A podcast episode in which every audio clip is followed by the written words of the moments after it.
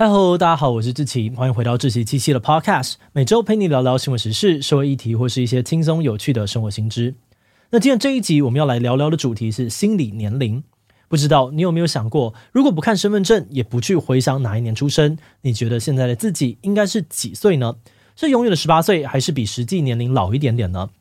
年纪对于很多人来说都是敏感的话题。之前就曾经有新闻报道，一位十九岁的网友 po 文抱怨自己居然被带小孩的家长叫阿姨，让他非常的傻眼。而网友觉得自己还没有结婚，应该没有老到阿姨的年纪吧。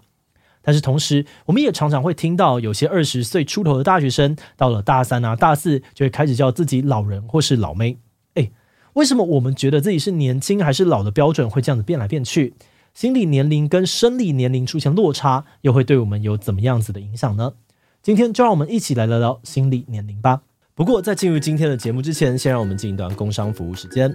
你会想要每个房间都会有大荧幕可以看 Netflix，但要买电视又嫌太麻烦吗？还是在户外露营的时候，想要在星空下面投影片，却又要担心要准备一大堆的道具，画面还是不好看呢？那欢迎你来看看收放自如、可以提着走的无线荧幕 Stand by Me Go。LG Stand by Me Go 将二十七寸的薄型可触控荧幕装进了军规等级的防摔箱，搭配三小时免插电的电力，随身带着走也轻松又安全。而且不管你想要横看、直看，都能够一秒翻转，完美的适应各种影片跟手机的近摄操作。再加上呢，它还搭配杜比全景声音效跟四声道的二十瓦喇叭，让你无论是看电影或是打电动，都能够有最佳的享受。如果你也想要有一台能够随时带着走的娱乐中心，千万不要错过这次 LG 推出的 Stand by Me Go 哦！目前它正在泽泽独家首卖，现在下单不止可以享有全台最优惠的价格，还能够优先出货。赶快点击资讯栏来看看更多的资讯吧。好的，那今天的工商服务时间就到这边，我们就开始进入节目的正题吧。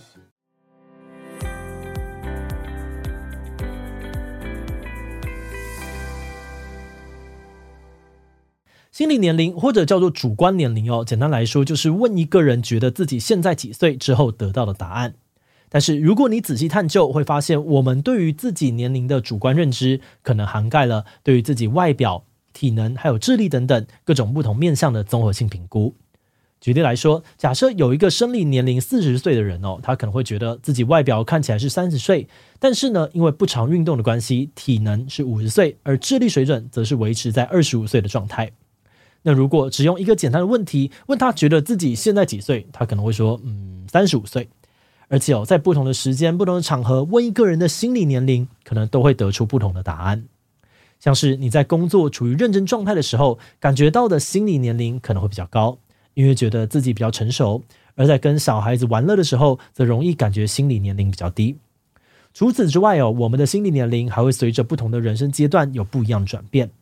过去有研究调查了各种不同年龄层的人对于自己心理年龄的看法，发现人们在二十五岁的前后，对于自己心理年龄的感受会出现很大的变化。在二十五岁以前，我们比较容易觉得自己比生理年龄老一点，但是在二十五岁之后，反而会容易有自己比实际年轻的感受。而且到了四十岁之后，平均来说，大众会感觉自己比实际的生理年龄呢还要年轻个二十 percent 左右。也就是说，一个生理年龄五十岁的人可能会感觉自己只有四十岁，而六十岁的人呢，则会觉得自己只有四十八岁左右。所以，随着年纪越大，心理年龄跟生理年龄的差距也可能因此变得越来越大。而这个现象就让很多人好奇，为什么会这样呢？难道是人活得越久就越不服老吗？诶，话不是这样说的哈。撇除是因为健忘或失智而忘记自己的实际年龄。我们会觉得自己比实际年轻，其实跟我们对于自己外貌、体能还有个性评价有蛮大的关系。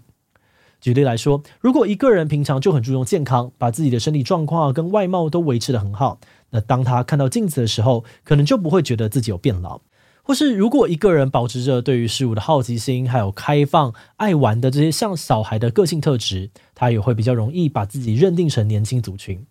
另外，有些心理学专家认为哦，我们之所以会感觉自己好像没有那么老，其实是出于一种心理的防卫机制。也就是说，因为变老这件事情会让我们害怕，让我们抗拒，所以在潜意识当中，我们会不自觉地避免自己跟老产生关联，而把自己归类到年轻一点的族群。但是很有意思的是，又有另外一些人，特别是年轻人，好像常常会觉得自己比实际年龄老，这又是为什么呢？有的人会觉得自己比实际年龄老，可能是因为在日常生活当中开始体验到身体的状况已经不像以前那样子巅峰，甚至开始走下坡，有些病痛出现。又或者是他在生活当中发生了一些重大的事件，像是终于毕业出社会开始工作，搬到外县市独立生活，又或是亲人过世等等。这重大的事件带来的转变哦，常常会让人觉得我已经不再是小孩子了，甚至会有在一夕之间长大了的感触。这也解释了为什么平均来说，二十五岁会是一个转捩点，因为我们刚进入社会要独立的时候，一定会经历很多心境上面的成长。除此之外呢，对于年纪越小的人来说，年长其实蕴含了很多正向意义，像是成熟、独立，还有更能够为自己的生活做主等等。比起害怕变老，更让年轻族群抗拒的，可能是被贴上年少无知的标签。因此，很多人会倾向把自己想的比实际的年龄再老一点。也就是说，不管是年轻或是比较年长的人，似乎都会因为某些内在需求而产生不同心理年龄的认知。但是话说回来哦，目前已经有不少的研究指出，觉得自己比实际上更年轻的人，通常也会有比较好的身心健康，也更加的长寿。这方面可能是因为感觉自己比较年轻会带来自信，还有对于自己人生的控制感，就会让人更愿意去尝试新的事物，维持在比较活跃的状况。不过，也有一种可能是觉得自己比实际年龄年轻的人，可能他们本来就处在比较健康的状态，所以才会比较长寿。但是研究也注意到，如果一个人觉得自己还年轻的程度已经极端到完全否认自己实际的生理年龄，这可能就表示他们真的太害怕变老，或是对于死亡有极大的恐惧。举例来说，大部分的人呢，可能只是在意自己中了几条初老症状。但是这些超级害怕自己变老的人，可能还会用极端的医疗或者是其他手段来维持外貌，或是对外谎报自己的年龄，用另外一个更年轻的身份活着。这可能呢，也会进一步的产生某些心理症状，例如失去现实感，或是自我认同障碍等等，严重的影响一个人的生活跟社交。但毕竟老化是每个人活着必经的过程，有没有什么办法可以舒缓我们对于变老的焦虑呢？通常我们在面对不了解的事物，会很容易感到不安。而对于变老这件事情，当然也是在没有真正了解之前呢，我们可能只会用一些刻板印象来想象变老会怎样，像是变得满脸皱纹啊，活动力下降，或是很难再学习新的东西。但是其实过去也有很多成功老化的案例，变老不一定有我们想象中可怕。像是日本就曾经出现过一名高龄一百零五岁才辞世的人瑞医师日野原重明。这位医师呢，到了九十岁的高龄才开始学画画跟音乐，甚至到一百岁哦，还是持续的在行医，分享他对于健康保健的知识。那除了透过了解降低我们对于陌生事物的焦虑，我们还可以透过一些练习，先降低生理上面的紧张跟紧绷，再透过实际的行动，避免我们担忧的状况发生。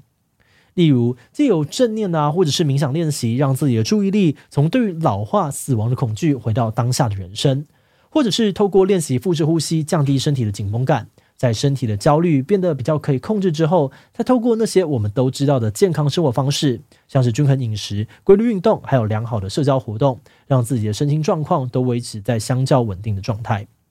而当我们亲眼目睹自己精神跟体能提升，自然而然呢，也就有机会减少对于衰老跟病痛的担忧喽。节目的最后，也想来聊聊我们制作这集的想法。其实，对于变老这件事情会感到焦虑哦，真的不是年长者的专利。很多的年轻人可能从二三十岁开始就会有对于年纪的恐慌，而且这种恐慌呢，除了是害怕病痛跟死亡之外，也可能包含担心自己没有完成某个年纪该完成的里程碑，像是过了三十岁还没有恋爱经验，或是过了四十岁呢还没有买房子成家立业等等。这些社会对于不同人生阶段期望，即使我们自己不在意，我们还是会需要面对身边人的眼光跟催促。不过，如果没有想清楚，就按照社会给的时刻表来规划人生，也可能会在某个时刻突然发现，这好像不是自己想追求的。这么觉得，心理年龄这个概念呢，很值得分享的点，在于它让我们可以同时从客观跟主观的角度看待自己的人生阶段。客观来说，一个人的年龄一定是一年又一年的增长，但是在我们心中，还是可以用主观自己觉得舒服的态度看待自己处于哪个人生阶段，或是要用几岁的心理年龄来活着。不管是内在十八岁的四十岁大叔阿姨，或者是心里四十岁的十八岁少年少女，只要自己活得自由自在，就可以是自己最好的状态。好的，那我们今天关于心理年龄的介绍就先到这边。另外哦，之前我们曾经在 EP 零一六讨论过青年危机，你会不会常常觉得自己的人生好像哪里卡住了？不管是工作还是感情，好像都有点失败。譬如说，明明不喜欢现在的工作，却没有办法果断离职；又或者看到身边朋友一个个升迁高就，或是结婚生小孩，相比之下，总觉得只有自己一直原地踏步，好像都没有长进。如果刚刚说的这些你有中好几个，那么你可能正在面临所谓的青年危机。究竟青年危机到底是什么？如果我们已经陷入青年危机的状况，又可以怎么办呢？如果你对这个主题感兴趣，欢迎大家去听听看 EP 零一六的内容，我们会把这集的连接放在资讯栏里面。最后，如果你喜欢我们的内容，欢迎按下追踪的订阅。如果是对于这集心理年龄的内容，对我们的 Podcast 节目或是我个人有任何的疑问跟回馈，也都非常的欢迎你在 Apple Podcast 上的下午新留言哦。那今天的节目就到这边告一段落，我们就下集再见喽，拜拜。